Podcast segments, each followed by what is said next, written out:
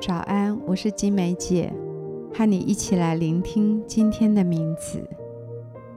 我们都不喜欢被困住的人生经历，生命中有些问题不一定一夕之间就会消失，有些个人生命的软弱和挣扎需要时间来得胜，有些婚姻里的问题、亲子关系、孩子的生命改变。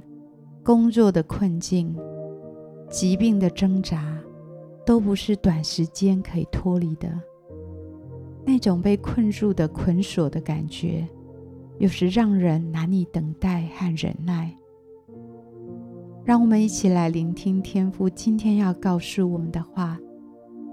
他在说：“孩子，在生命的艰难中，不要独自去承担，那是你承担不起的。”我不会撇下你，也不会让你孤单。我会与你同行，并注入喜乐，使你能够有忍耐的力量。我们为今天取名为“捆锁中的喜乐”。在捆锁中最难的是忍耐和等候。我们总是急于脱困，或被恐惧和沮丧所淹没。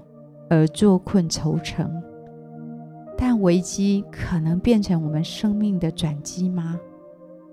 有时神允许这些满是艰辛的旅程，来帮助我们找到出口和机会。我在人生最苦闷的高中生活，找到了神的救恩，重新定位了我的价值和人生目的。我也在大学侍奉最挫折的时候，经历了圣灵的充满，更新了我里面的喜乐，也更加的认识了神的荣耀和大能。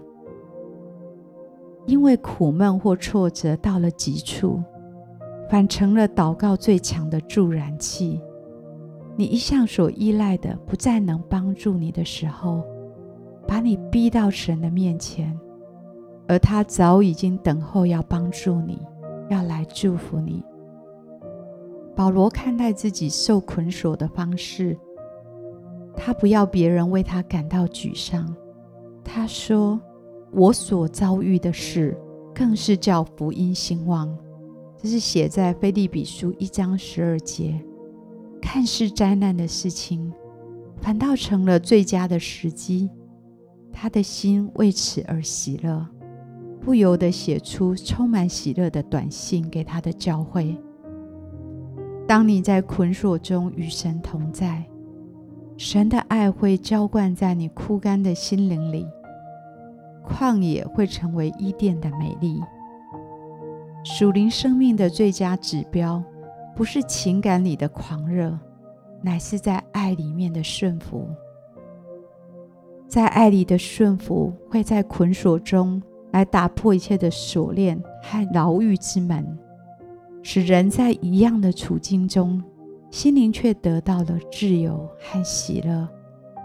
现实的问题不再能困住我们，因为神的喜乐成为我们里面最大的力量。监狱的门被打破了，身上的锁链被解开了，都因着。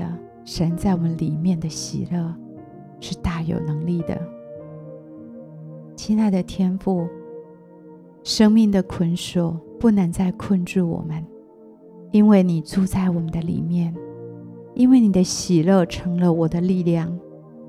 当我们顺服你起来，感谢和赞美的时候，喜乐就充满了我的心，使我们可以自由，可以坚持到底。可以忍耐，可以坚持我们所信的。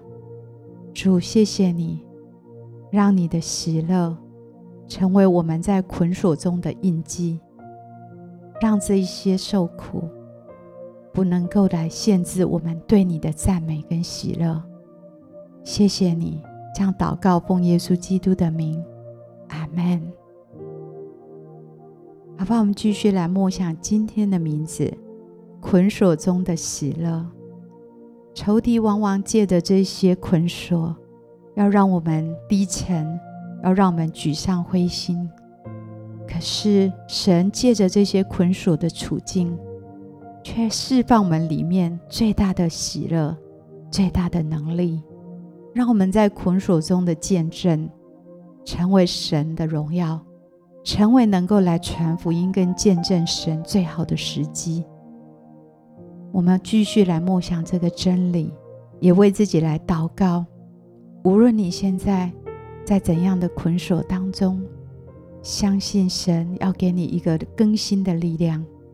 使你能够突破这些捆锁的辖制，好让你的喜乐成为最好的见证，好让别人因着你的喜乐来靠近神，为自己来祷告。